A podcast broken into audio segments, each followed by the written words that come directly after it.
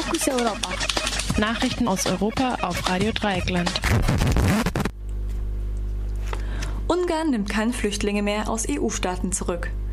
Der ungarische Regierungssprecher Zoltan Kovacs hat bei einem Pressegespräch in Wien bekannt gegeben, dass Ungarn keine Flüchtlinge mehr nach dem Dublin-III-Abkommen zurücknehmen wird. Nach Dublin III ist für das Asylverfahren das EU-Land zuständig, über das ein Flüchtling in die EU eingereist ist. Sultan begründet den Schritt mit technischen Problemen und gebrauchte dramatische Bilder wie den Ausdruck Das Boot ist voll. Die Regierung müsse ungarische Interessen und die Bevölkerung schützen. Letztes Jahr wurden in Ungarn 44.000 Asylanträge gestellt, aber nur 550 positiv beschieden. Ungarn will auch den Bau eines vier Meter hohen Zauns an der Grenze zu Serbien vorantreiben, um den Grenzübertritt von Flüchtlingen zu verhindern. Erst vor zwei Wochen hat das Europäische Parlament in einer Entschließung die ungarische Regierung wegen einer nationalen Umfrage zum Thema Migration kritisiert.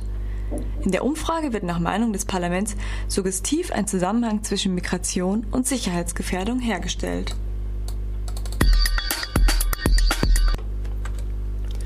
NSA soll auch drei französische Präsidenten abgehört haben. Washington dementiert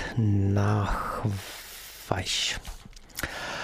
Nach einem Bericht der Zeitung Liberation wurde die französische Präsident Jacques Chirac, äh, Nicolas Sarkozy und François Hollande von äh, dem US-Geheimdienst äh, NSA abgehört. Dies soll aus Dokumenten, geheimen Unterlagen hervorgehen, an die die Plattform Wikileaks gelangt ist.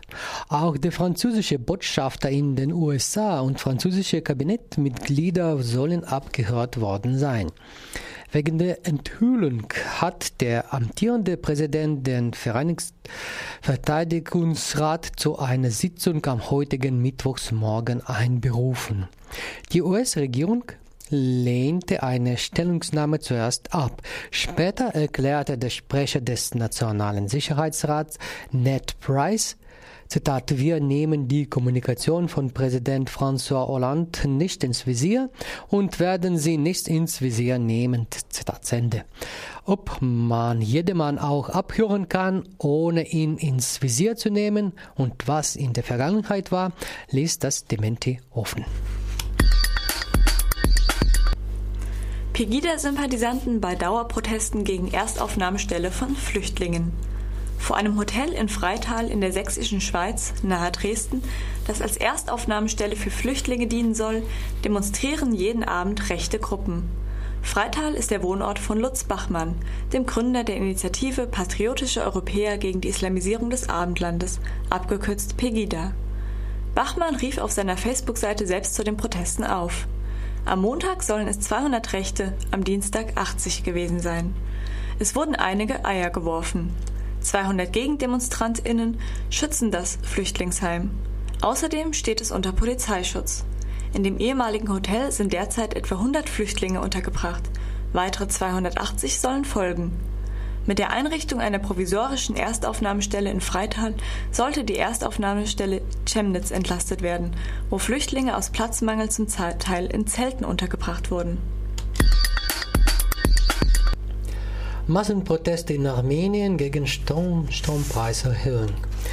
In der armenischen Hauptstadt haben gestern und in der Nacht auf Mittwoch mindestens 6000 Demonstrantinnen wiederholt versucht, zum Präsidentenpalast zu marschieren.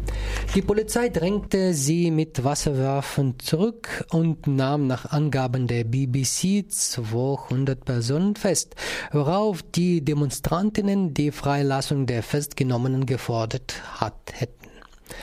Die Proteste richten richten sich gegen eine Strompreiserhöhung von 17 bis 22 Prozent ab dem 1. August.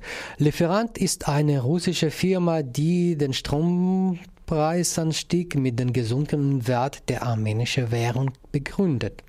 Die Proteste halten seit Freitag letzte Woche an. Griechenland-Krise. IWF und Kommission uneins. Athen pocht auf Schuldenreduktion.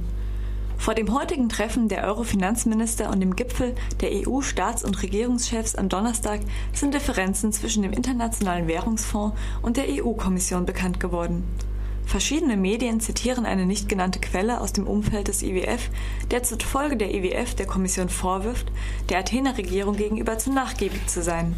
Das Verhandlungspapier werde mehr und mehr verwässert. Dies sei für den IWF nicht hinnehmbar.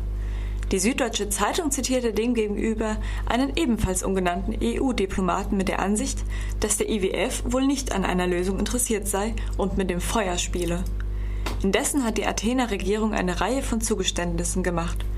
So soll die Mehrwertsteuer auf 23 Prozent angehoben werden, mit erniedrigten Steuersätzen für Grundnahrungsmittel, Medikamente, Bücher sowie für Hotels und Restaurants. Auch das Rentenalter soll schrittweise auf 67 Jahre angehoben werden. Im Gegenzug möchte Athen eine Reduktion der Schulden.